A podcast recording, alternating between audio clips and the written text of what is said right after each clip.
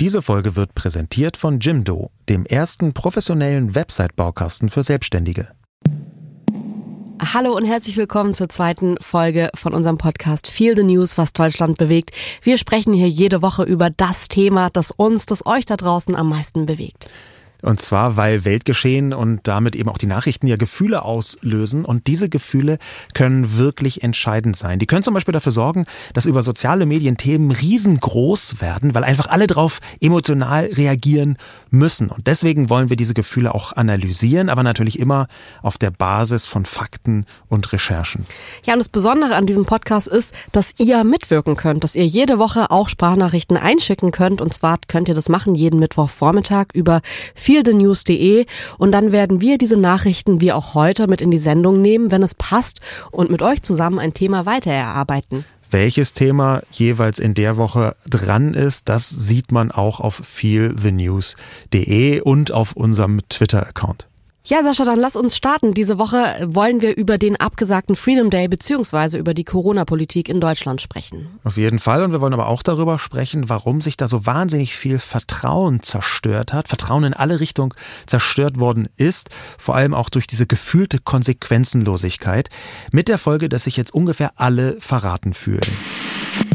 Es gibt ein absolutes Ende aller Maßnahmen und alle Maßnahmen enden spätestens mit dem Frühlingsbeginn am 20. März 2022. Wie in dieser Aussage vom jetzigen Justizminister Marco Buschmann aus dem vergangenen Oktober schien eigentlich alles beschlossen. Am 20. März 2022 sollten die geltenden Maßnahmen der Corona-Pandemie beendet werden. Darunter auch der Wegfall der Maskenpflicht in Schulen und beim Einkaufen sowie ein Ende der Kontaktbeschränkung für ungeimpfte. Doch nur wenige Tage vor dem sogenannten Freedom Day werden in Deutschland die höchsten Inzidenzen seit Pandemiebeginn gemeldet. Dank der hohen Impfquoten und einem vermuteten milderen Krankheitsverlauf der Omikron-Variante bleibt die befürchtete Überlastung der Intensivstationen aus. Doch noch immer sterben mehr als 200 Menschen täglich an und mit dem Virus. In letzter Sekunde verlängert die Regierung daher die geltenden Pandemie-Maßnahmen. Gegner dieser Entscheidung machen ihrem Ärger auf Social Media Luft. Doch Befürworter wie Gesundheitsminister Karl Lauterbach sehen darin eine vernünftige Haltung angesichts des Risikos von Long-Covid-Erkrankungen und einer möglichen Überlastung des generellen Krankenhausbetriebs. Ich gehe davon aus, dass sich also äh, das Coronavirus vom Freedom Day, den wir feiern würden, nicht beeindrucken lässt, in keiner Weise beeindrucken lässt dass es einfach weitergehen würde. Und äh, so daher äh, ist ein Freedom Day für, aus meiner Sicht nicht ungefährlich, weil er gibt uns eine Sicherheit, die wir nicht haben. Es ist lustig, es gibt so zwei verschiedene Karls. Es gibt so diesen äh, Karl Lauterbach, den Wissenschaftler, der Sachen auf Twitter ernst repostet und da ist auch, da müssen, sind dann Aussagen. Ähm, die fast so ein bisschen an den Gesundheitsminister von Deutschland gesprochen werden, der Surprise aber auch Karl Lauterbach ist. Ja, und der ist dann ein anderer Karl Lauterbach, der Gesundheitsminister, der dann äh, zum Beispiel auch Dinge mitentscheidet, wo man gesagt hätte, da ist eigentlich der Twitter Karl Lauterbach echt sauer auf den. Äh, aber lass uns mal genau in das, was die Woche passiert ist, nochmal einsteigen. Es gab dann diesen Freedom Day, der sollte, hätte, sollen sein mögen am 20. März. Das hat irgendwann irgendjemand mal aufgemacht, dass das ein total geeignetes Datum ist. Und der wurde dann ganz kurz vorher irgendwie abgesagt gesagt. Genau. Und äh, erstmal der grundsätzliche Plan war, mit Ablauf des 19. März sind alle Maßnahmen erstmal so vom Tisch gefegt. Man hat sich das so vorgestellt, die Leute schmeißen dann wahrscheinlich so die Masken in den Mülleimer, weil man muss Maske dann nicht mehr tragen. Es ist sogar in den Bahnen, in den Supermärkten, wenn man einkaufen geht, kann man das zwar noch machen, aber es ist nicht mehr verpflichtend, eine Maske zu tragen. Ja, und genau dazu, dass der Freedom Day eigentlich der erste Tag ist, wo die Maßnahmen nicht mehr gelten, wenn man das irgendwie so amtsdeutsch mal ausdrücken wollen würde. Genau dazu passt eben auch, dass eigentlich alles rund um diesen Freedom Day kommunikativ komplett verbockt worden ist und zwar insbesondere auch die Absage. Wir haben interessanterweise, und deswegen ist das heute, glaube ich, auch ein bisschen eine spannende Folge, unterschiedliche Positionen zum Freedom Day. Wo wir uns dann aber wieder einig sind, ist daran, dass das kommunikativ komplett schiefgelaufen ist. Ja, genau. Und so wollen wir heute eigentlich auch ein bisschen die Sendung aufbauen. Und zwar einmal über den Freedom Day sprechen, auch über die Gefühle, die so diese Woche aufkamen, schon davor. Ich meine, es war wirklich auf Social Media, es wurde heiß diskutiert. Ähm, wie findet man das? Wie findet man, dass es abgesagt wurde, dass er überhaupt stattfand? Und dann wollen wir natürlich aber auch auf das Große dahinter gehen, weil wir schon gemerkt haben, okay, wir sind uns vielleicht uneinig bei dem Freedom Day, aber da steckt was dahinter. Du hast es gerade schon angesprochen, die große Vertrauensfrage, wo wir uns ansehen wollen, wo genau ist denn das Vertrauen eigentlich so krass missbraucht worden? In sozialen Medien sind so kurz vor dem Freedom Day eher als Anlass eine ganze Reihe von merkwürdigen Querdenkeraktionen laut geworden, die äh, mit verschiedenen Hashtags dann Leute beleidigt haben äh, und äh, alles ganz schlimm fanden, wie üblich und Weltverschwörung ohnehin. Aber interessanterweise die Mehrheit der Leute, jetzt nach meinem Eindruck, auf Twitter ohnehin, aber auch in so den großen Tageszeitungen, auf Seiten, auf den Kommentaren, die sind schon eher gegen den Freedom Day. Die betrachten das schon eher als schwierig in der gegenwärtigen Situation. Das scheint mir so die, die Fußgängerzonenmeinung, scheint mir so zu sein, dass der Freedom Day jetzt komplett unverantwortlich ist, weil Rieseninzidenz. Es gab ja sogar äh, dann diesen äh, Begriff Freedom Day, ja. ähm, wo dann irgendwie klar war, okay, die Leute ähm, können wirklich nicht viel damit anfangen, haben kein Verständnis wir finden es eher so ein bisschen lustig, so ein bisschen so ein lustiges Phänomen. Was hat sich die Politik da schon wieder ausgedacht? Ja, mein persönliches Gefühl zum Freedom Day war zuerst, dass ich ihn ganz lange gar nicht ernst genommen habe und dann waberte der Begriff aber so lange herum, dass ich irgendwann anfangen musste, mir eine Meinung zu bilden. Also der hat sich mir aufgedrängt und dann dachte ich, jetzt muss ich mich doch dazu irgendwie verhalten. Ja, und interessant war irgendwie, ich erinnere mich da noch dran, als ich vor ein paar Wochen dich gefragt habe mal irgendwann und meinte so, hey, was hat's eigentlich damit auf sich, weil ich so dachte, hä, was soll denn das jetzt? Ich habe das gar nicht richtig ernst genommen. Ich habe auch gar nicht gedacht, dass es Deutschland irgendwann mal betrifft. Ich glaube, so geht's vielen. Ich habe gestern mit Freunden drüber gesprochen, die meinten, ach, das sollte wirklich kommen. Die haben es selbst in der Woche, in der es dann schon abgesagt wurde, nicht mal mitbekommen, dass es kommen sollte. Und das zeigt ja vielleicht auch so ein bisschen, die meisten Leute haben das vielleicht A nicht ernst genommen, B so ein bisschen als lustig empfunden. Ich denke, auf Twitter hat so ein bisschen als Vorlage genommen, um so ein paar Gags zu machen. Aber war es so ein richtiges Thema? Hm. Aber das ist ja schon ein Symptom, dass offenbar die Kommunikation Kommunikation derart verbockt worden ist, dass Leute, die ganz normal irgendwie am Tagesgeschehen teilnehmen und medial irgendwie einigermaßen versiert sind, dass sie trotzdem, wie so oft in dieser Pandemie, gar nicht wissen, gibt es einen Freedom Day? Ist das jetzt in Dänemark gewesen, in Großbritannien? Ähm, oder ist das auch hier? Wann ist der genau? Ach, der wird abgesagt. Manche Leute haben äh, äh ziemlich deutlich durchblicken lassen auf Insta, auf Facebook, haben durch, deutlich durchblicken lassen, dass sie überhaupt erst durch die Absage des Freedom Day gemerkt haben, dass da einer hätte sein sollen. Und das spricht doch sehr für eine komplett verbockte verbockte Kommunikation. Trotzdem gab es Menschen, die sich auch in der Öffentlichkeit dafür eingesetzt haben und wo das immer wieder auch dieser Begriff einfach benutzt wurde und auch wirklich sich dafür stark gemacht wurde. Und einer der wahrscheinlich lautstärksten Personen, die für diesen Freedom Day sind, ähm, ist Wolfgang Kubicki, der Bundestagsvizepräsident von der FDP.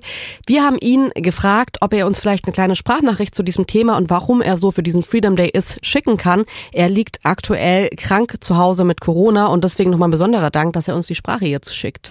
Mein Freedom Day war der Tag meiner zweiten Impfung, weil er mir die Sorge nahm vor einem schweren Verlauf bei einer Infektion mit Covid. Heute haben wir eine Situation, in der die Omikron-Variante zwar zu hohen Infektionszahlen führt, zu Inzidenzen, die wir uns nie haben vorstellen können, aber auch für ungeimpfte selten zu schweren Verläufen. Vor allen Dingen haben wir keinen Zugang bei den Intensivstationen, der das Gesundheitssystem wirklich belasten könnte.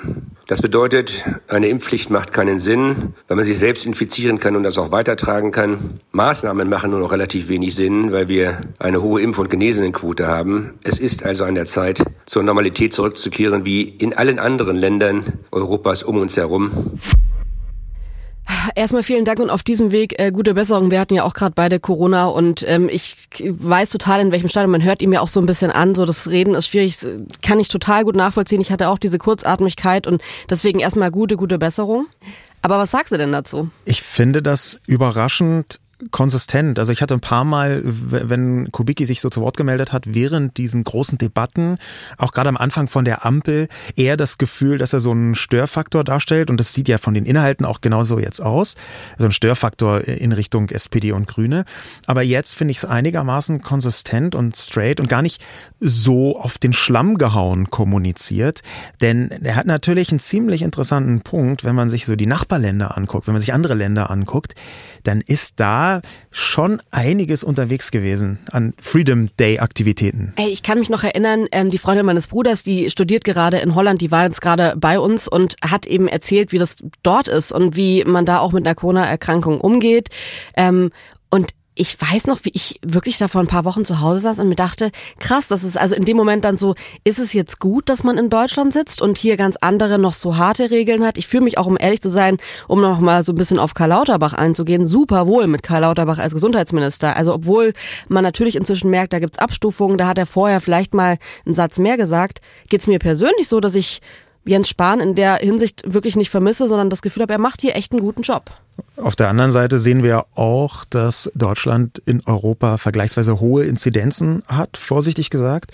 Dabei haben andere Länder wie, sagen wir mal, Dänemark am 1. Februar schon, Schweden am 9. Februar, äh, auch Großbritannien hat seit Ende Februar äh, mehr oder weniger Freedom Days und alle möglichen Maßnahmen aufgehoben, dass in anderen Ländern da die Inzidenzen trotzdem nicht so schnell, so steil gehen. Also da, da gibt es schon, zumindest für mich, einen Grund, erstmal jemandem wie Wolfgang Kubicki zuzuhören über diesen auf den Schlammhau-Charakter hinaus. Ja, total. Aber dem stehen natürlich auch Meinungen gegenüber. Du hast es eingangs schon gesagt, die, der Großteil der Bevölkerung besteht dem Freedom Day wahrscheinlich eher skeptisch gegenüber.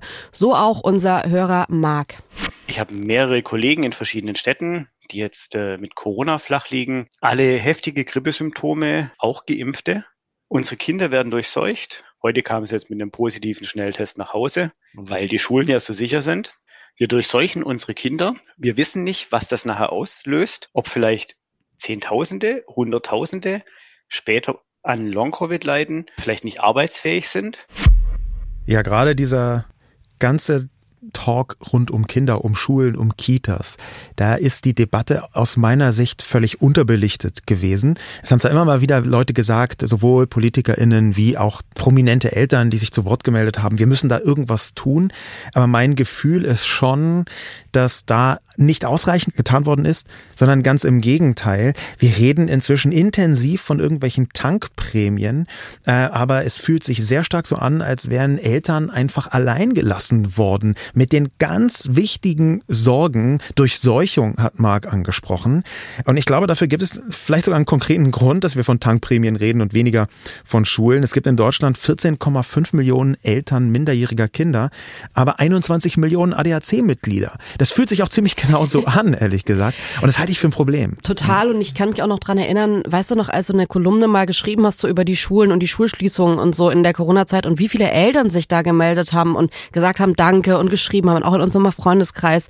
Und uns ging es ja auch ein bisschen so, obwohl unser Sohn jetzt ja noch nicht in dem Kita-Alter ist oder so, haben wir eigentlich so ein bisschen drei Kreuze gemacht, dass er noch nicht in dem Kita-Alter ist. Und ich teilweise auch echt, wenn so Freundinnen, zwei kleine Kinder, beide im Kindergarten, habe ich schon gedacht, oh, pff, ist, also in der Zeit, in der wir irgendwo irgendwo hin mussten, habe ich gesagt, ja, dann vielleicht mal nicht sehen. Und dass man so ein bisschen persona non grata wird, weil man ein Kind in der Schule hat und man halt weiß, okay, die sind einfach von allen guten Geistern verlassen, was dieses Virus angeht. Da muss ich schon sagen, das ist ein komisches Gefühl und ich will mir gar nicht, also es war ja für uns schon zum Zusehen ein komisches Gefühl. Und wenn man dann unmittelbar betroffen genau. ist und womöglich auch noch zwei Jahre Home äh, Office mit Homeschooling hat, äh, das ist auch der Grund, warum ich tendenziell für den Freedom Day bin. Aus einem eigentlich sehr traurigen Grund. Ich glaube nämlich, dass die für ganz viele Betroffene extrem bittere Entscheidung für eine Durchseuchung eigentlich schon vor ganz langer Zeit getroffen ist. Stichwort eben genau Schule. Da hat man schon vor langer Zeit gesagt, ach, diejenigen, die sich äh, sowieso nicht impfen können, die können wir dann mal jeden Tag wieder präsenzmäßig in die Schule bringen. Und dann möchte ich, deswegen bin ich eher für den Freedom Day, dann möchte ich, dass man so ehrlich ist und sagt, okay, wir haben eigentlich sowieso schon auf Durchseuchung gesetzt, wenn man, wenn man das jetzt mal so ganz genau nimmt. Und ich würde das definitiv aber kontern, und da bin ich komplett anders aufgestellt als Wolfgang Kubicki, mit einer Impfpflicht. Weil ich glaube, dass eine Impfpflicht dazu führt, dass ausreichend viele Menschen geimpft sind, damit die ganze Pandemie insgesamt glimpflicher verläuft. Was ich aber an deiner Argumentation jetzt nicht so verstehe, ist dieses, man hat eh schon mit der Durchseuchung begonnen, das fühlt sich für mich gar nicht so planmäßig an? Also glaubst du, dass die Leute da wirklich saßen und sich dachten, jetzt machen wir eine planmäßige Durchseuchung? Weil ich hatte eher das Gefühl, man hat äh, Kinder eh so ein bisschen dadurch, dass sie eben nicht geimpft werden konnten, so ein bisschen, ich will jetzt nicht sagen vergessen, aber außen vor gelassen und dadurch hat sich so eine Situation, ist eine Situation entstanden, die jetzt so ist, wie sie ist. Es ist ja nicht ganz so. Ich, ja, vielleicht nicht planmäßig, aber die Entscheidungen waren sehr konkrete Entscheidungen. Äh, einfach zum Beispiel zu sagen, ähm, wir haben wenig Wechselbetrieb in Schulen, keinen verpflichtenden Wechselbetrieb gab es in manchen Bundesländern wo man so ein bisschen die Chance reduziert, dass die Kultusministerkonferenz, die für die Schulen zuständig äh, ist, dass die ständig davon sprach, man müsse halt besser lüften ähm, und dass dann auch die Beschaffung von Luftfilteranlagen einfach so wahnsinnig schleppend gelaufen ist. Das sind alles Sachen, die haben Eltern in meinem Umfeld rasend gemacht und die haben mir eigentlich gezeigt, dass trotz aller Worte das, was dahinter stand, eigentlich eine Art heimliche Durchseuchungsstrategie ist. Und da würde ich sagen, okay, ob das jetzt bewusst entschieden ist oder nicht, da bin ich eher dafür, sich ehrlich zu machen und zu sagen, wir machen einen Freedom Day und sagen, okay, wir lassen fast alle Maßnahmen oder meinetwegen auch alle Maßnahmen bis auf das, was äh, wir wirklich bewirken können mit einer Impfpflicht, äh, jetzt einfach fahren. Aber was ist da mit den ganzen Menschen, die sich nicht impfen lassen können, die jetzt gerade, äh, weil sie alt sind, weil sie irgendwie Vorerkrankungen haben, Risikopatienten, haben ja auch im Umfeld bei uns einfach ganz viele Geschichten, von denen ich mir denke, du plädierst ja gerade so ein bisschen dafür, okay, die Kinder, Kleinkinder wurden eh schon irgendwie so vergessen, außen vor gelassen, dann kann man, wenn die Durchseuchung eh schon stattfindet, aber es gibt ja wirklich Leute, die können sich nicht davor schützen. Absolut und ich glaube, die sind wirklich ganz schlimm dran in jeder Dimension. Nur ist meine Argumentation ja gar nicht, dass mir die egal sind, sondern dass die Entscheidung für eine Durchseuchung schon lange getroffen worden ist. Mhm. Ich glaube, und das ist auch so ein bisschen das Gefühl, was ich transportiert bekomme von vielen Leuten, ich glaube, dass ein Freedom Day im Detail gar nicht so viel ändern würde für eine ganze Reihe von Leuten, weil sehr viele Menschen verstanden haben, die haben sich einfach auch im Stich gelassen gefühlt vom Staat, die haben verstanden, wenn ich nicht für mich sorge, wenn ich nicht für mein vulnerables Kind sorge, dann passiert da gar nichts. Ich muss dafür sorgen. Und das ist ganz traurig und das ist schlimm, aber ich glaube, dass es der Realität entspricht, dass die Entscheidung für die Durchseuchung schon getroffen wurde. Die, die Impfpflicht dagegen, äh, die würde ich weiterhin unterstützen. Ich finde auch traurig, dass die überhaupt notwendig geworden ist. Sie ist notwendig geworden aus einer Vielzahl von Gründen, glaube ich, unter anderem, weil die Impfung und alles drumherum nicht besonders clever kommuniziert worden ist, wir haben ja seit dem 16. März eine einrichtungsbezogene Impfpflicht, so dass Leute irgendwie aus Gesundheit und Pflege geimpft sein müssen, sonst können sie ihren Job verlieren. Ähm, und da, da zählen wirklich ganz viele dazu. Und ich glaube, dass es besser funktioniert für die gesamte Gesellschaft, wenn wir eine Impfpflicht haben. Lass uns noch mal ganz kurz vielleicht einen Schritt zurückgehen, weil das ist mir immer noch nicht ganz klar. Ähm, was ist denn eigentlich jetzt mit der Impfpflicht? Also vor ein paar Monaten lag das so auf dem Tisch, da hat man ja gefühlt jeden Tag ging es irgendwie um die Impfpflicht und es wurde äh, krass diskutiert. Dann kam Österreich, die die Impfpflicht einfach eingeführt haben, die sie jetzt, glaube ich, ja auch gerade wieder pausiert. Ja. Genau, ja, oder abgeschafft, pausiert mhm. haben. Ähm, ich finde es schon ein bisschen komisch, dass ich gerade dir nicht sagen könnte, Liegt die gerade irgendwo auf Wiedervorlage? Hat man sich dagegen entschieden und es wurde irgendwie nicht mitgeteilt? Ähm, Wieso ist das, also ich meine, klar, die letzten drei Wochen war was anderes, großes Thema, aber schon davor war das jetzt ja nicht mehr irgendwie so das Top-Hot-Take. Ich, ich glaube, der Kern ist das, was man auch ganz gut recherchieren kann, nämlich, dass die Ampelkoalition keine eigene Mehrheit hat für eine Impfpflicht, weil da vor allem die FDP sagt, wir haben keinen Bock, äh, den Leuten zu befehlen, dass sie sich irgendwas in die Venen jagen lassen müssen, auch wenn irgendwas hier ein äh, guter Impfstoff ist aus meiner Perspektive.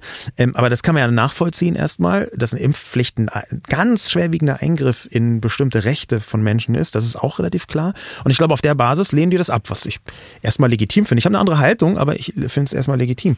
Aber ich glaube, weil diese Mehrheit nicht da war von der Regierungskoalition, äh, sind äh, die Grünen und die SPD gezwungen worden, irgendwie so andere Bündnisse einzugehen oder Formulierungen zu finden, die besser passen. Und dann wurde gesagt, ab 50 und für Ältere und für Jüngere, mhm. ab 18. Und das hat sich dann irgendwie so zerfasert. Es wurde, glaube ich, auch so ein bisschen zerredet. Und die CDU wollte, solange sie in der Regierung war, schon tendenziell eher die Impfpflicht, so habe ich das mitbekommen. Und jetzt, wo sie in der Opposition ist, nimmt sie das ein bisschen als Hebel zu sagen, ja, aber dann wollen wir auch zu unseren Bedingungen und übrigens das und das und das und gleich noch dazu haben und vielleicht aber auch nicht. Also, also jetzt hat sich, kann man zusammenfassend sagen, die Impfpflicht so ein bisschen aufgerieben im politischen Klein-Klein. Und das halte ich für wirklich fatal, weil wir inzwischen Zahlen haben, dass die Impfung wirklich massiv dazu beiträgt, dass wenige Menschen sterben. Die Corona-Sterblichkeit ist super runtergegangen. Ja, die ist jetzt noch unterhalb einer äh, Grippe, einer klassischen Grippewelle. Ähm, nur als Vergleich für die Größenordnung. Das macht Corona nicht zu einer simplen Krankheit, aber die Sterberate ist runtergegangen. Okay, aber das würde ja bedeuten, dass die Impfpflicht äh, jetzt auch mit den verifizierten Zahlen uns mehr dabei hilft, ähm, äh, einen milderen Verlauf zu haben, als, und das hat ja Kubicki auch in seiner ähm, Sprachnachricht gerade angesprochen, äh, dass man sich jetzt nicht dadurch ansteckt. Das heißt, wir haben trotzdem noch das Problem der vulnerablen Gruppen. Das heißt, die Familie, die jetzt seit zwei Jahren in der Wohnung ist, sich einschließen musste, nicht raus konnte für irgendwas, die muss weiterhin drin bleiben, weil die Zahlen, also es gibt ja auch schon Zahlen dazu und ich glaube, es ist auch eine verminderte Ansteckung, aber die, die Viruslast ist trotzdem so hoch, dass es jetzt für Menschen, die sich nicht impfen lassen können, einfach trotzdem eine, weiter eine Gefahr ist. Richtig? Ja, das ist absolut so, aber ich glaube, da ist der Stich das Wort, äh, was entscheidend ist, genau, weiter eine Gefahr ist. Weil aus meiner Perspektive ein Freedom Day, wo ich jetzt gar nicht sagen würde, der muss am 20. März kommen, das ist Quatsch. Ich glaube, der kann auch irgendwann später kommen, aber ich glaube, dass es schon relevant ist, dann irgendwie irgendwann auch Maßnahmen auslaufen zu lassen, weil ich glaube, dass tatsächlich für die, die wirklich gefährdet sind, sich leider und das ist wirklich ein Leider, sich nicht so viel ändert. Und wir wissen eben, dass die Impfpflicht, dass eine Impfung insgesamt halt die katastrophalsten Spitzen insgesamt abschneidet. Wir haben eine ziemlich gute Gegenüberstellung. Ja, so viel auch nochmal zum Thema, dass die Impfung angeblich nicht wirken würde und das ist egal, ob man sich ansteckt oder nicht. Das ist einfach, wird häufig kolportiert, ist nicht so. Wir haben nämlich Zahlen aus Hongkong und aus Singapur. Also zwei äh, Stadtstaaten gewissermaßen in, in Asien, Hongkong als, als Teil Chinas, aber auch ein bisschen ähm, abgesplittet. Und da wurden unterschiedliche Strategien gefahren, was die Impfung angeht. Der Hintergrund ist, dass zwar in beiden Städten irgendwie so eine Zero-Covid-Politik gefahren wurde. Also wir versuchen durch äh, Zurückverfolgung der Fälle und durch Quarantäne und durch Lockdowns ähm, die Covid-Krankheit komplett aus der Stadt zu verbannen. Und das hat in beiden Städten relativ gut geklappt. Dann hat man aber in Singapur gesagt, wir müssen zusätzlich noch impfen und hat es auch gemacht. Da haben über 90 Prozent der über 70-Jährigen Mitte Februar sogar äh, waren, waren geimpft. In Hongkong dagegen waren sehr viel weniger Leute geimpft. Und das Krasse ist, dass man jetzt an zwei ungefähr vergleichbaren Städten, die auch eine gute Praxis haben, zum Beispiel was Maskentragen angeht, ähm, sieht man, wie der Unterschied ist zum einen haben wir in Hongkong mit die höchsten Ansteckungsraten. Wir haben aber in Hongkong die mit Abstand höchsten Todesraten. Und zwar sogar der Welt. Also fünfmal höher als in den Vereinigten Staaten und sogar 13 mal höher als in ähm, Singapur. Und das zeigt, wenn eine Stadt geimpft ist, dann sterben einfach um den Faktor 10 bis 13 weniger Leute in bestimmten mhm. Altersstufen, als wenn sie nicht geimpft ist. Okay, aber dann frage ich mich so ein bisschen, wenn du sagst, okay, du bist für ein Freedom Day, aber für eine Impfpflicht, also die Impfpflicht, ich glaube, darüber müssen wir nicht diskutieren. Ich glaube, also wir sind beide geimpft, wir haben unser Kind impfen lassen. Also das ist, glaube ich, so, wir sind da auf einer Linie. Aber mhm. wo ich noch nicht ganz durchsteige in deiner Argumentation ist, warum brauchst du dann einen Freedom Day? Also sich dann hinzustellen und zu sagen, also schon allein, wie soll das aussehen? Ich stelle mir dann einen Tag vor, an dem dann was irgendwie alle FDP-Politiker PolitikerInnen äh, auf den Straßen irgendwie die Fahnen schwenken und die Masken wegschmeißen, weil das ist ja auch irgendwie, ich meine, wir sind beide, wir lesen so viele wissenschaftliche Artikel dazu, auch die Masken, ist ja weiterhin einfach unumstritten, dass das hilft. Ich würde auch weiterhin selber eine Maske tragen. Ich weiß bloß nicht, ob es sinnvoll ist, ähm, diesen, und das sagt ja der Freedom Day, diese Regeln bis ins Detail aufrecht zu erhalten, verpflichtend für alle. Ähm, das ist, das ist die Frage, die ich da stelle. Und da bin ich halt in der Tendenz zu sagen, okay, lass uns bitte ehrlich machen. Lass uns bitte sagen, wir haben zum Beispiel über Schulen, über Kitas, über ganz viele andere Mechanismen, dass man im, im Großraumbüro sitzen kann, es gibt keine Büromaskenpflicht mehr, äh, haben wir eine Vielzahl von Entscheidungen längst getroffen gesellschaftlich, die katastrophal wirken können. Dann lass uns lieber ehrlich sein und und sagen, nee, wir sind sowieso schon auf dem Durchseuchungspfad. Und da würde ich dann lieber versuchen, mit sehr intensiver Hilfe staatlicherseits mich endlich mal auf diejenigen zu fokussieren, die wirklich vulnerabel sind, denn die gibt es. Und da, da, habe ich mit verschiedenen Leuten gesprochen, zum Beispiel mit Menschen, die vorerkrankt sind, zum Beispiel mit Menschen mit Behinderung, und die fühlen sich jetzt schon extrem alleine gelassen. Mein Gefühl ist nicht, als würden die jetzt durch einen Freedom Day komplett äh, ihr Leben äh, gefährdet sehen, sondern die, deren Leben Leben ist gefährdet, weil sie sich bisher schon komplett alleine gelassen gefühlt haben. Das ist für mich ein wichtiger Unterschied. Ja, sorry, aber genau da muss ich doch reingehen und das ist mein Gedanke dahinter, zu sagen, diese Menschen, die ähm, sich eh schon alleine gelassen fühlen, wie geht es denen jetzt bei einem Freedom Day? Wie fühlt es sich für die an, wenn dann plötzlich die Leute draußen irgendwie symbolisch die Masken alle wegschmeißen? Menschen, die darauf angewiesen sind, dass andere Menschen Masken tragen. Ich bin gerade auch schwanger. Für mich bedeutet diese Maske ein Stück weit manchmal auch Sicherheit. Also ich bin erleichtert, wenn Leute im Supermarkt hinter mir eine Maske tragen und nicht zu nah an mich rankommen. So. Jetzt stelle ich mal diese Frage: Ist es denn tatsächlich so, dass wir Leute, die so vulnerabel sind mit Long Covid, der Long Covid bekommen können, ähm, dass für die die Existenz eines Freedom Day so einen riesen Unterschied macht? Ist es, ist es das? Ja, also ich, ich würde sagen schon. Ähm, für mich persönlich, und deswegen bin ich auch ganz strikt gegen diesen äh, Freedom Day. Ich bin ein Mensch, ich liebe Feste, ich liebe die Symbolik hinter Festen und ich finde, da ist ganz viel drin, was für mich bedeutet, wenn es Weihnachten ist, dann ist es, also diese, ganz ehrlich, diese, diese Bedeutung von Weihnachten und dass man da Kerzen anmacht in so einer dunklen Zeit und dann geht's einem besser und alle fühlen sich irgendwie angesteckt von dieser Christmas Time. Das ist ja so ein bisschen so eine Symbolik, die jetzt beispielsweise hinter Weihnachten ist, kommt jetzt auch bald bei Ostern. Und die würde ich auch in so einem Freedom Day sehen. Und ich sehe da grundsätzlich auch total, ähm, ja, den Need für so einen Freedom Day. Ich verstehe das total, dass Leute das haben wollen. Ich würde nur jetzt gerade sagen, ich finde, was ist ein Fest wert oder was ist so ein Tag wert, wenn Menschen so krass explizit ausgeschlossen werden. Und wir haben uns gerade, du hast gerade schon Long Covid angesprochen, das ist für mich nochmal so perfide und so anders. Ich habe diese Woche ähm, einen total tollen Artikel von Margarete Stokowski im Spiegel gelesen, die jetzt schon seit 40 Tagen, glaube ich, über 40 Tagen an Long Covid erkrankt ist. Ähm, da habe ich erstmal gelernt, dass 10 bis 15 Prozent der Menschen ähm, Long-Covid bekommen, die sich infiziert haben, was in Deutschland immerhin von all den Menschen, die bis jetzt schon Corona hatten, 1,5 bis 2,6 Millionen Menschen betrifft. Das ist schon richtig viel. Und Margarete hat es auch so ein bisschen geschrieben und hat gesagt, es gibt halt diese zwei Personenkreise. Es gibt die Leute, die das hatten oder jemanden kennen, der das hatte, Long-Covid und das ernst nehmen. Und es gibt die Menschen, und dazu gehören sogar Ärzte und Ärztinnen, die das nicht ernst nehmen und die das so ein bisschen als, ja, pff, ja, so what, die Durchseuchung hat doch jetzt schon gestartet. Nein, also ich weiß nicht, ob das deren Argument ist. Ich würde das schon jederzeit ernst nehmen, aber wir haben halt auch solche Aussagen wie zum Beispiel von Christian Drosten, der meint, früher oder später bekommen es alle. Und das ist ja die, die eigentliche äh, Katastrophe. Und dann ja. ist die Frage, macht ein Freedom Day einen Unterschied? Weil für mich ist, für mich ist es, für mich ist halt schon, wird zu häufig ausgeblendet, dass auch Vulnerabilität, also irgendwie Verletzlichkeit, die findet auch psychisch statt. Die findet auch auf einer Ebene statt wie selbstständige Gastronomen, die halt immer noch darunter leiden, Leute, äh, der Kulturbetrieb, der immer noch darunter leidet, dass es Einschränkungen gibt und vielleicht noch mal mehr Einschränkungen geben soll. Ja gut, aber dann äh, steht hier irgendwie dem, steht das Gesundheitsministerium gegenüber, das auf seiner Infoseite über Long-Covid stehen hat, die einzige Zitat, die einzige Möglichkeit, um sich vor Long-Covid zu schützen, besteht darin, eine Infektion mit dem Coronavirus SARS-CoV-2 zu vermeiden.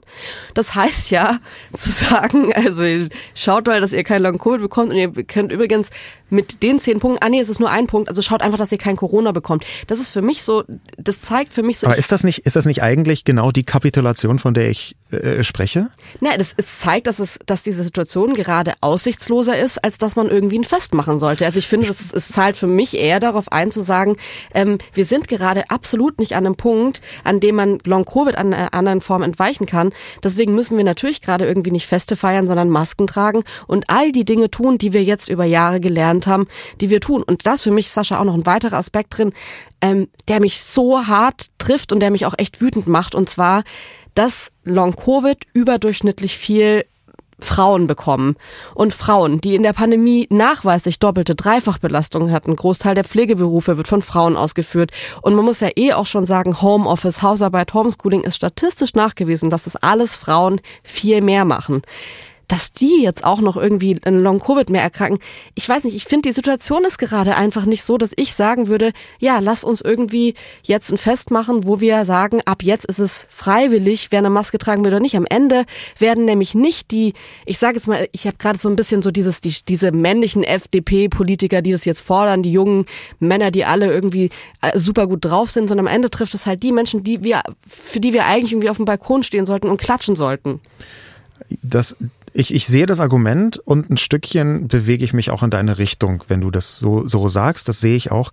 Ich möchte bloß nicht so tun, als sei nicht die Aufrechterhaltung von Maßnahmen oder die Verschärfung von Maßnahmen auch eine Belastung. Ich finde, ich fand die Maßnahmen ganz lange richtig. Ich finde sie zum guten Teil auch immer noch richtig. Aber ich glaube, dass ein Endpunkt und für mich ist Freedom Day jetzt weniger ein Fest, wo wir sagen, wow, hurra, es ist alles vorbei, sondern es ist einfach ein, ein, ein Endpunkt, der auch gebraucht wird. Mir ist schon klar, dass auf dem Höhepunkt der Inzidenzzahlen das vielleicht nicht der cleverste Zeitpunkt ist. Ich sage ja auch nicht, wir müssen es am 20. März machen, aber ich würde schon sagen, wir brauchen einen Zeitpunkt, ähm, vielleicht einen sieben Tage rollierenden äh, Freedom Day. Wir brauchen einen Zeitpunkt, ab dem irgendwie so ein bisschen Planbarkeit in diese Richtung besteht. Das Interessante ist, ich habe da mit einem Freund drüber gesprochen, ein geschätzter Kollege Roos, der ähm, auch Hip-Hop-Interviews, Interviews führt und der ist sehr, sehr schwer an Covid erkrankt. Der war sogar auf der Intensivstation und ähm, der hat, als ich ihn gefragt habe, was hältst du denn von so einem Freedom Day, Folgendes gesagt.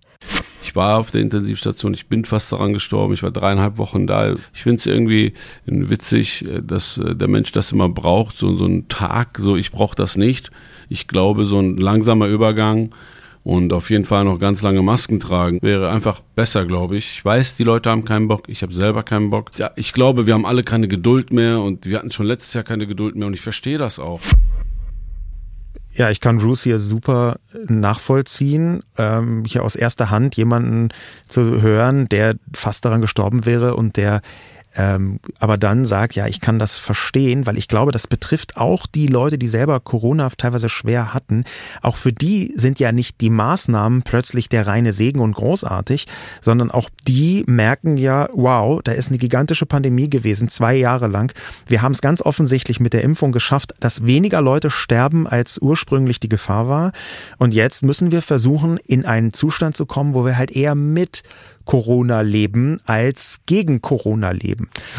Ah, okay, das, weil das ist jetzt gerade so das erste Mal, dass ich denke, okay, ich überlege die ganze Zeit so im Kopf, wie könnte dieser Freedom Day aussehen, wenn man halt sagt, okay, ich bin eh nicht dafür, dass man die Masken nicht mehr trägt, dass man sich nicht mehr impfen lässt, wenn man eh für alles so ist, wie es vorher war, dann frage ich mich halt, wie könnte der Tag aussehen? Aber klar, das wäre natürlich, wenn so eine schrittweise Öffnung oder so ein peu à peu back to normal und mit so leben wir mit einem Virus in, in irgendeiner Form, wenn man das natürlich schafft, dann kann ich das ein bisschen besser verstehen, weil ich glaube, und das geht mir jetzt bei all dem Einsatz gegen diesen Freedom Day schon auch so, ist gerade eine Zeit, in der es natürlich irgendwie nicht schlecht wäre, mal eine gute Nachricht zu haben. Dieser Hoffnungsschweif, der ist, glaube ich, für sehr viele Menschen deswegen zentral, weil nach zwei Jahren Pandemie und bei sehr vielen Menschen, die sich angesteckt haben, irgendwann auch der Moment kommt, wo man selber versucht, egal wie hart das alles war, einfach auf die nächste Ebene zu kommen. Und das hängt, glaube ich, auch damit zusammen, das ist ja ein bisschen auch das Thema bei uns heute, dass sehr viel Vertrauen zerstört worden ist. Ich glaube, man möchte dieses ganze politische Covid-Thema auch deswegen abschließen, weil da so wahnsinnig viel Vertrauensporzellan zerschlagen worden ist. Wir haben eine Sprachnachricht bekommen von Christian, die ich genau dahingehend mal abspielen würde. Zunächst einmal finde ich schon den Begriff Freedom Day sehr verstörend, eingedenk der Vielzahl von Toten, die an oder mit Corona verstorben sind. Ich denke, die Bezeichnung Freedom Day wie auch zerstörtes Corona-Vertrauen drücken sehr gut aus, dass die Pandemie ein einziges Kommunikationsdesaster war und die Kommunikation war so schlecht, so verwirrend. Es setzte sich in dem Flickenteppich äh, in Deutschland, in den Bundesländern durch, dass jeder für sich kämpfte, oftmals sich als Ministerpräsidentin versuchte besonders gut in Szene zu setzen vor MPKs. Und so gab es ein einziges Kommunikationsdesaster. Ja, ich würde eigentlich gerne noch auf das eingehen, was er so anfangs gesagt hat. Und zwar, dass er so schon mal mit dem Begriff so ein bisschen Probleme hat. Ähm, weil das ging mir auch so, als ich das gelesen habe, Freedom Day, also mal abgesehen davon, dass ich wirklich lange dachte, was ist es, hat sich irgendwie so nach, ja, so einem wie Valentine's Day, Freedom Day, irgendwie nach so einem Slogan angehört, ging es mir dann irgendwann so, dass ich dachte, komisch, ich finde eigentlich, also es impliziert ja so ein bisschen, dass man die Einschränkung in der persönlichen Freiheit sieht und nicht, dass das größte Problem eigentlich dieses potenziell tödliche Virus ist.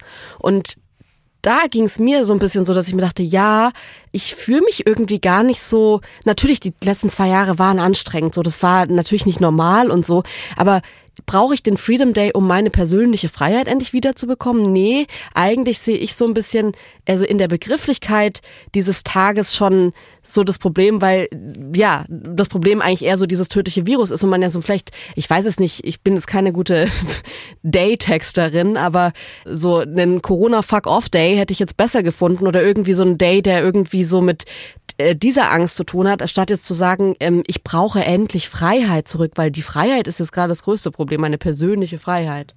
Ja, wo, wobei natürlich dieser Freedom Day auch so ein bisschen darauf referenziert, dass eigentlich ursprünglich gedacht war, wir sind dann auch frei von der Pandemie. Ne? Es geht nicht nur um die Maßnahmen, sondern auch, man ist dann frei von der Pandemie. Das war, glaube ich, so ein bisschen die Hoffnung. Aber das war fast wie so, so eine Cargo-kultische Tanz, so, so ein Regentanz beinahe, den man macht, äh, so die Beschwörung des Freedom Days, so habe ich es mir ein bisschen vorgestellt im Herbst. Zu dem Zeitpunkt rollte ja auch schon die Delta-Welle langsam an, hätte man schon sehen können. Und trotzdem hat man einfach diesen Freedom Day angekündigt wir haben es vom Justizminister vorhin gehört. Und da möchte ich nochmal zurück, weil das ja auch gerade ähm, Christian gesagt hat, auf dieses zerstörte Vertrauen. Weil da hat sich, glaube ich, Deutschland, und das hat Christian sehr gut zusammengefasst mit einem Kommunikationsdebakel, wirklich besonders unklug angestellt. Deutschland hat es zum Beispiel geschafft, dass die Maßnahmen im internationalen Vergleich nur so mittelmäßig wirksam waren, aber sich gleichzeitig Maximum super hart angefühlt haben. Und da glaube ich, dass der Schlüssel dazu ist, dass in Deutschland ganz oft am Ende das Richtige getan worden ist zwischen Lockdown und Maskenpflicht, aber viel zu spät. Und wenn man vorher Wochen und Monate rumeiert und dann viel zu spät sehr harte Maßnahmen erlässt, dann verliert man am Anfang erst diejenigen, die sich wirklich sorgen und sagt, bitte reagiert schnell. Irgendwann verlieren die komplett ihr Vertrauen. Und dann zum Schluss sogar noch, weil dann am Ende die harten Maßnahmen auch eingeführt werden, verliert man die Skeptischen, die eigentlich eher mehr auf Eigenverantwortung setzen wollten. Aber ich denke mir halt die ganze Zeit, ey, ich bin wirklich, also ich würde mich jetzt eher zu den Personen zählen, uns eher zu den Personen zählen, die sich versucht haben zu informieren, die versucht haben, alles richtig zu machen, das zu verstehen, auch so diese Argumente dahinter zu verstehen. Warum ist jetzt gerade die Regel so, wie sie ist?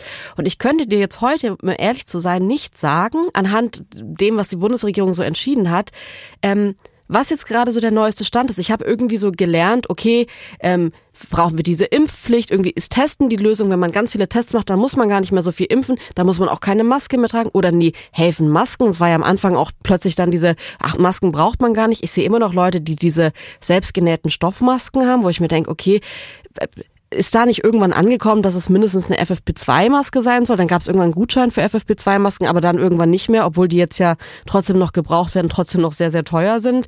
Also ich habe bis heute so das Gefühl, ich verstehe nicht wirklich, was man tun soll, an was man sich halten soll. Und wir rollen einfach in sechs Monaten auf den vierten Corona-Winter zu. Und ich habe so ein bisschen Angst, dass wir es kommt ja jetzt zaghaft. Ich meine, Lauterbach und Drosten, die sagen das ja alles schon und sagen schon, es wird Mutationen geben, der Herbst wird wieder krass, da kommt wieder was auf uns zu. Und ich habe trotzdem jetzt schon diese Befürchtung, dass wir im Herbst dastehen und betröppelte äh, PolitikerInnen vorfinden werden, die sagen, wir hätten uns das ja gar nicht vorstellen können, dass es genau so ist. Und wir, es ist ja für uns alle die erste Pandemie. Und da muss ich sagen, nee, beim vierten Winter ist es für uns alle der vierte Winter. Ja, das, das stimmt. Und was aus meiner Sicht wirklich enttäuschend war, ist die Kommunikation Diskussion in so vielen Details, dass sie gescheitert ist, dass so oft auch vorausgesetzt wurde, dass man, um jetzt mal den ehemaligen Bundesgesundheitsminister Jens Spahn zu zitieren, am Ende irgendwie verzeiht. Der hat ja gesagt, wir werden uns sehr viel verzeihen müssen, was eigentlich ein kluger Spruch ist. Aber darauf die ganze Strategie aufzubauen und deswegen regelmäßig Fehler zu machen, die man danach höchstens halbherzig zugibt oder vielleicht auch gar nicht zugibt und so tut, als könnte man die wegfächeln, in jedem Fall aber nicht wirklich draus lernt. Das ist das, was mich wirklich verstört und da ist ein Teil meines Vertrauens kaputt gegangen. Ich habe dich in der Zeit, ich, ich habe ja so ein bisschen Angst, dass du so irgendwo so einen Ordner hast an so Dingen, die dich nachhaltig von der Regierung so erschüttert haben, dass du manchmal, also du bist auf eine Weise aggressiv geworden, wie ich dich selten gesehen habe. ja, ich habe diesen Ordner und äh, das, es tat mir auch leid. Ich habe bei mir selber häufiger gemerkt, dass in der Pandemie so eine Übersprungswut in mir drin war, dass ich halt auf irgendwas wahnsinnig wütend war ähm, oder auf irgendeine Begebenheit oder irgendeine Fehlleistung und dann gar nicht mehr so genau nachvollziehen konnte, auf wen kann man denn jetzt gesichert sauer sein Und dann hat sich meine Wut in irgendeine Sphäre entladen. Und ich glaube, das ist auch häufiger passiert, was das Vertrauen angeht. Ich habe so ein paar Beispiele aus genau dem Ordner, den du gerade angesprochen hast, so ein paar Beispiele, wo tatsächlich bei mir Vertrauen kaputt gegangen ist. Und zwar fast, fast von Anfang an. Wir haben das fast berühmt gewordene Zitat von äh, Bundesgesundheitsminister Spahn vom 30. Januar 2020. Also wirklich ganz am Anfang, als man noch dachte, das ist eine Krankheit, die eigentlich nur in China und vielleicht noch in Norditalien äh, wütet. Und da sagt er in einem Bildinterview, Zitat, ein Mundschutz ist nicht notwendig, weil der Virus gar nicht über den Atem übertragbar ist. Da würde ich aber noch sagen, ey, das war wirklich, also Januar 2020. Also ich, ich weiß noch diese Meldung im Radio, so das war ungefähr auch mit den Affen vom Krefelder Zoo, die da verbrannt sind. Diese, also damit hat ja einfach das ganze Unheil begonnen. Da ging schon los, mysteriöse Lungenkrankheit. Also dass da jetzt jemand 2020 noch keinen Plan hat, über was dieses Virus so ja, aber das wird. Das ist vollkommen klar. Aber für, dich, für mich steht das bei, was den Vertrauensverlust angeht, ein bisschen prototypisch da. Weil hier eine Aussage sehr selbstsicher und sehr gewiss getroffen worden ist, ist nicht notwendig, ist nicht nicht übertragbar. Da ist kein Zweifel drin, da ist nicht ein, wir sollten vielleicht vorsichtig sein drin, wie man das auch hätte machen können. Ich meine, bei einer Lungenkrankheit nicht über Atem übertragbar, weiß nicht, wie clever diese Behauptung so ist, wenn die erst ganz neu ist und noch nicht so richtig erforscht, was ja auch zu dem Zeitpunkt klar war. Äh, aber dass darüber dann in, in der Folge so ganz langsam nicht klar geworden ist, dass man sich mit ganz eisernen Aussagen vielleicht mal ein bisschen zurückhält, das finde ich schon sehr verstörend. Also zwei Sachen möchte ich da noch so ein bisschen rausziehen, die verdeutlichen, wo Vertrauen kaputt gegangen ist. Einmal ist das äh, im März 2020 wiederum das Bundesgesundheitsministerium twittert, Achtung, Fake News. Es wird behauptet, die Bundesregierung würde bald massive weitere Einschränkungen des öffentlichen Lebens ankündigen. Das stimmt nicht. Bitte helfen Sie mit, die Verbreitung zu stoppen. Und also ich meine, super wuchtig kommuniziert. Und zwei Tage später kündigt Angela Merkel massive weitere Einschränkungen des öffentlichen Lebens an. Also sie tun zwei Tage später genau das Gegenteil von dem, was sie vorher so schon als Fake News bezeichnet haben. Von solchen Momenten gab es einfach zu viele. Dann haben wir sowas wie ähm, die völlige Unklarheit der Regeln. Das hast du eben schon angesprochen. Man weiß ja gar nicht mehr so genau, welche Regeln gibt's eigentlich noch. Darf man jetzt eigentlich Fahrrad fahren ohne Maske in Straßen, wo eigentlich Maskenpflicht herrscht? Oder muss im Supermarkt nach 20 Uhr eine Impfung vorgezeigt werden? Das ist alles unklar. Ich habe das noch nie so in Deutschland erlebt und ich meine, wir lieben lieben Regeln und wir lieben irgendwie so äh, Kleingartenkolonien hier und da darf um 19.59 Uhr nicht mehr mit der Heckenschere geschnitten werden. So, ich komme aus Süddeutschland, bei uns gibt's die Kehrwoche. Das ist ein, ich, ich habe einen Hang zu Regeln. Aber das war ja zeitweise so, dass auch wir irgendwie uns dachten, wir wollen alles richtig machen, aber wenn wir von Berlin zu meinen Eltern nach Süddeutschland gefahren sind und durch drei Bundesländer gefahren sind währenddessen, wussten wir schon nicht mehr, also es war schon so, dass wir in einem Bundesland irgendwie so mit einer hohen Geldstrafe, wenn man dann nach 19.59 Uhr noch irgendwie unterwegs ist. Bei dem anderen durfte man abends im Hotel schlafen und es war gar kein Problem. Und das fand ich schon, also das war eine Zeit, wo ich auch dachte, selbst für Deutschland ist das jetzt gerade so eine Umdrehung ja, zu viel Regel. Allerdings. Und äh, ich glaube so ein bisschen für mich der Höhepunkt der Absurdität, aber auch gleichzeitig ein Symbol für diesen Vertrauensverlust, für dieses zerstörte Vertrauen, war war ähm, ein im April 2021 geltendes Regelwerk in Hamburg. Da hat nämlich Hamburg das Maskengesetz, quasi eine Maskenpflicht, erlassen. Und ich zitiere einfach mal aus den Regeln. Das ist ein wirklich wörtliches Zitat. Das ist, ähm, kann man nicht so richtig glauben. Aber Zitat, die Maskenpflicht im Freien gilt auf dem Alma-Wartenberg-Platz einschließlich der Bahrenfelder Straße im räumlichen Bereich zwischen und einschließlich den Hausnummern 135 bzw. 146 und den Hausnummern 183 bzw. 100 1988 der kleinen Rheinstraße im räumlichen Bereich bis zu und einschließlich den Hausnummern 3 bzw. 6 und so weiter und so fort. Ähm, und dann kommt zum Schluss nochmal einschränkend, sie gelten, der Satz ist immer noch der gleiche, freitags, sonnabends sowie an Feiertagen und tags zuvor jeweils von 18 bis 4 Uhr morgens am Folgetag. Also ich denke mir das nicht aus. Das ist wirklich so ein Regelwerk gewesen. Und das ist doch der Moment, wo man denkt, okay Leute, Lasst mich mit euren bescheuerten Regeln in Ruhe. Das ist doch jetzt vollkommen absurd. Mein Vertrauen in die Vernunft der Gesetzgebung wurde maßgeblich dadurch erschüttert, dass solcher absurder Kommunikationsschrott als Regelwerk in den Raum gestellt worden ist. Ja, und dann hört man irgendwie immer so dieses Argument, ja, es ist für uns alle die erste Pandemie, wir lernen gerade alle noch dazu, das wussten wir jetzt alle nicht ganz genau, wie das so hier abläuft. Und da muss ich aber schon sagen, ähm, ich habe vor zwei Wochen Karl Lauterbach gehört, der so ein bisschen versucht hat zu erklären, warum der Novavax-Impfstoff, der Totimpfstoff jetzt nicht so angenommen wurde, wie man das eigentlich gedacht hat. Und er hat sehr nüchtern dann gesagt, ja, äh, unsere Impfkampagne war nicht so schnell wie die Gegenimpfkampagne von den QuerdenkerInnen, von den SkeptikerInnen. Die haben das geschafft, diesen Impfstoff schneller zu diskreditieren, als wir es geschafft haben, den Impfstoff zu bewerben. Und deswegen will den jetzt eigentlich niemand haben. Der ist jetzt eigentlich so, ja, den will jetzt niemand. Ja, auch da würde ich jederzeit sagen, genau, gutes Beispiel, die ganze Impfkommunikation, auch schon vor Novovax, die Impfkommunikation ist echt schief gelaufen. Und ich glaube, da hat die Politik eine gehörige Mitverantwortung. Die große Koalition, um es mal ganz klar zu machen, Angela Merkels große Koalition hat eine riesige Mitverantwortung, dass so wenig Leute im Durchschnitt in Deutschland geimpft sind.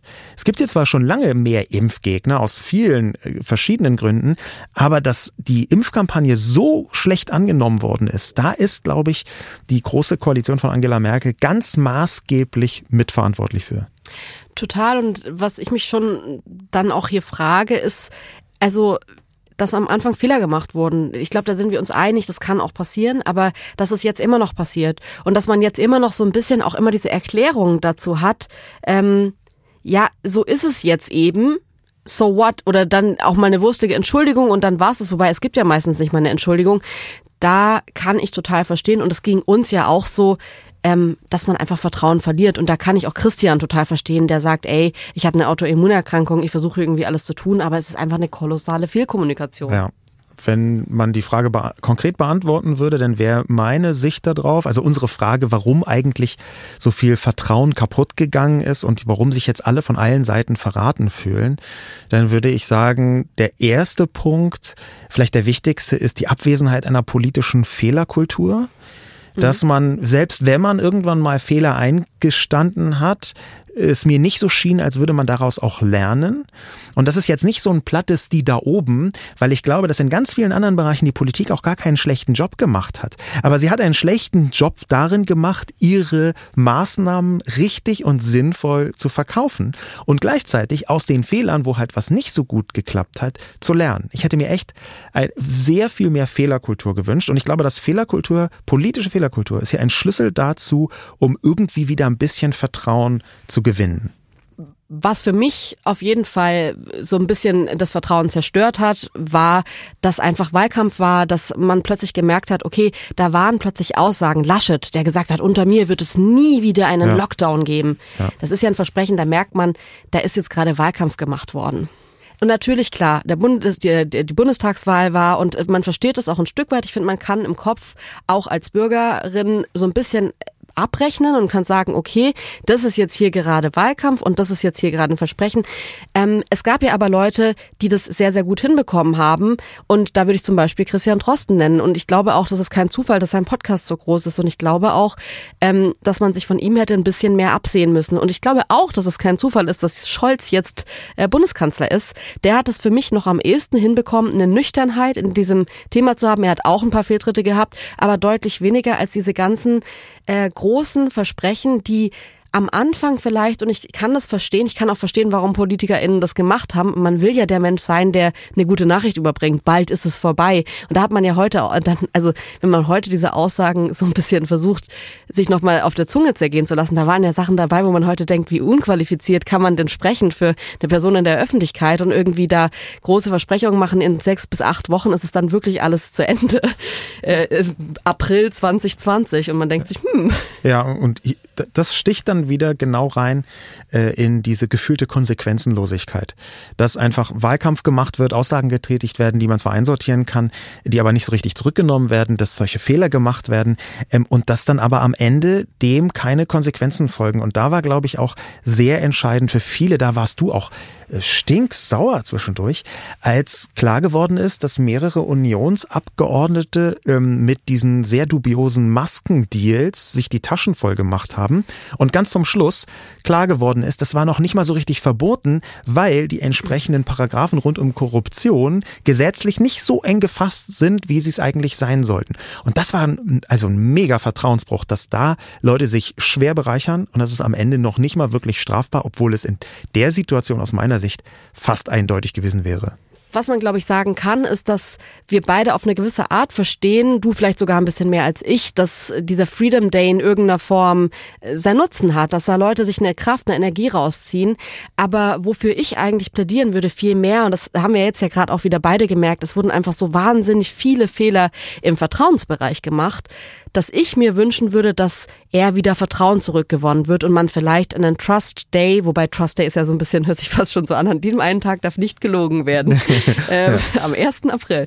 Und äh, oder eine Trust Week oder am besten Trust Year oder eine Zeit einfach anfängt, in der man sagt, Vertrauen wurde, und das hat ja ein Stück weit auch mit einer Fehlerkultur, mit einer Einsicht zu tun, Vertrauen wurde nachhaltig erschüttert. Und zwar nicht nur bei Leuten, die jetzt irgendwie mit einem eigenartigen Maulkorb in Anführungszeichen durch die Straßen laufen, sondern auch bei ganz normalen BürgerInnen, die versucht haben, sich an alles zu halten und die trotzdem einfach verwirrt und enttäuscht und sauer sind. Und ich glaube, das zurückzugewinnen und zu sagen, Trust ist jetzt gerade vielleicht viel mehr das, was wir brauchen als Freedom.